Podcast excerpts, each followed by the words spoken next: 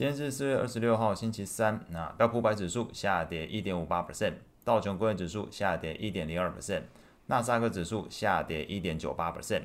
费半指数下跌三点三七 percent，恐慌指数 VIX 上涨十一点零七 percent，收在十八点七六。美国十年期公债利率下降十一点五个基点，来到三点四 percent。美国两年期公债利率下降十九点六个基点，来到三点九四八 percent。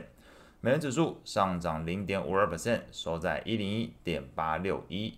经济数据部分，美国四月份消费者信心不仅低于市场预期，同时也是去年七月以来近九个月新低。新屋开工数高于预期，那李士满联邦准备制造业指数呢，那是低于前值。今天会公布澳洲第一季的 CPI、德国的消费者信心、美国耐久财订单。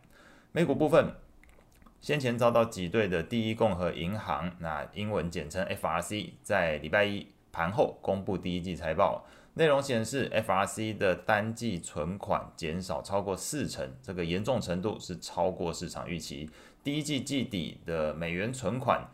已经包含了全美这个十一家最大的银行借助它的三百亿美元之后呢，只有一千零二十七亿美元。但是这个十一大银行借助它的三百亿美元，期限期只有一百二十天，到期之后怎么发展，市场也不知道。那其次，FRC 截至四月二十一号，光是向 Fed 和 JP Morgan 借款的总额就高达一千零四十亿美元。后续是不是会有资不抵债的问题，也都引发投资人再一次对于区域银行安全性产生疑虑。尤其 FRC 在公布第一季财报之后，整个简报会上只花了不到十五分钟跟大家进行沟通，那也没有回答所有呃的提问问题，那使得整个市场情绪是更加不安。即便传出 FRC 可能会出售五百亿到一千亿美元的长期证券或者是抵押贷款来强化手头约当现金部位，但是昨天整个市场还是对这件事感到相当不安。FRC 的股价昨天是重挫四十九点三七 percent。那区域银行股的 ETF KRE 昨天是下跌四点二一 percent，标普金融类股 ETF XLF 则是下跌一点七二 percent。另外，在关于美国债务上限议题部分，白宫是表示，美国总统拜登会否决众议院议长麦卡锡提出的用政府削减四点五兆美元的开支来换取增加一点五兆美元的债务上限提高的计划。与此同时，美国财政部长耶伦是向国会警告，不论是增加或者是暂时取消美国债务上限，都是国会的基本责任，并且表示，如果发生倒债情况，会严重威胁到美国疫情之后的经济复苏成果，引发经济灾难，进而导致未来数年的利率可能因此会居高难下。在这个背景之下，即便昨天公布财报的百事可乐 （Pepsi），那还有这个麦当劳、雷神 （3M）、通用汽车、陶氏化学，全部在营收跟 EPS 上都优于市场预期。但是在整个区域银行业再度成为市场隐忧，以及美国债务上限僵局无法顺利解决，美债利率存在暴冲风险的整个负面消息笼罩之下，整个投资人情绪是明显恶化。VIX 指数跳涨十一点零七 percent，中场美股四大指数全部下跌超过一个 percent，其中又以费半指数下跌三点三七 percent 表现是最差。此外，盘后公布财报的这个微软跟 Google 在营收 EPS 的部分都优于市场预期。微软的部分财报显示，公司营收年增率七 percent，获利年增率九 percent，那 EPS 二点四五美元。在 Azure 还有其他云服务的营收年增率达到二十七 percent，听起来蛮高的哦，但是其实还是比前一期的季报三十一 percent 来自低，不过考量到整个利率上升，使得全球经济成长放缓，大客户减少支出，同时，呃，还有基期问题，有这个消费者和企业客户的需求也从从疫情期间的高峰回落，那能够取得目前的营收跟获利表现，还是超越了市场预期，所以在截至呃这个台湾时间四月二十六号上午大概五点十五分左右，这个微软盘后股价上涨四点八 percent。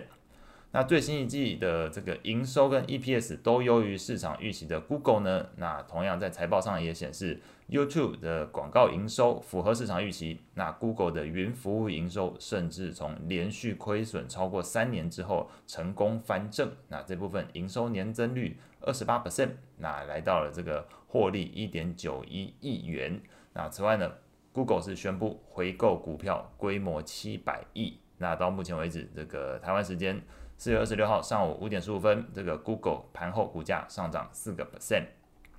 在类股表现上，标普十一大类股昨天全部收黑，不过跌幅最深的，你可能有想说有金融股哦，没有，金融股并不是跌幅最深的三个。那跌幅最深的三个是原物料、科技还有非必需消费，紧接在后的是能源跟工业。到目前为止都没有金融，因为接下来才是金融股，所以你知道这前五个都不含金融。那隐约透露出整个市场在受到重新思想起这个区域银行的安全性疑虑之后，对于经济衰退前景的担忧又有所提升的一个情况。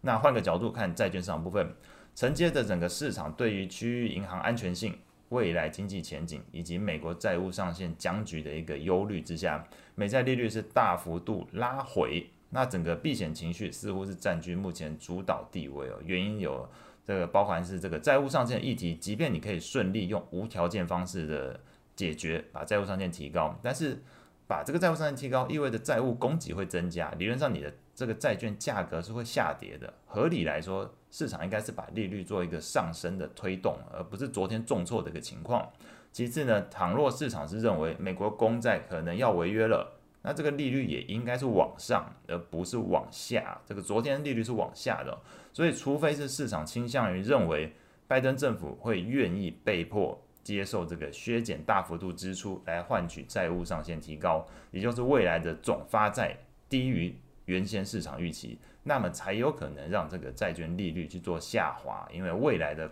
债券供给等于是减少。不过坦白说，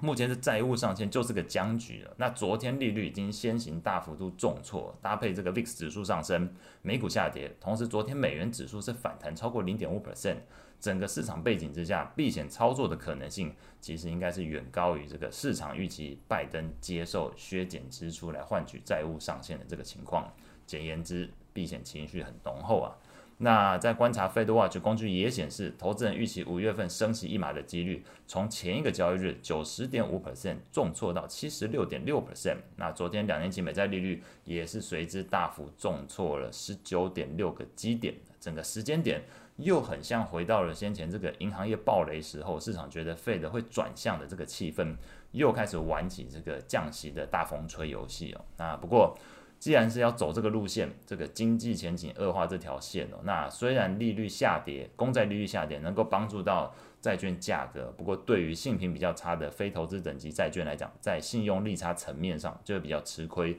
所以，我们看昨天这个美国债券型 ETF 的价格变化，美国投资等级债券 ETF LQD 是上涨的，上涨零点四四 percent，非投资等级债券 ETF。HYG 则是下跌零点一六 percent 哦，这就是在这个信用层面上是比较吃亏。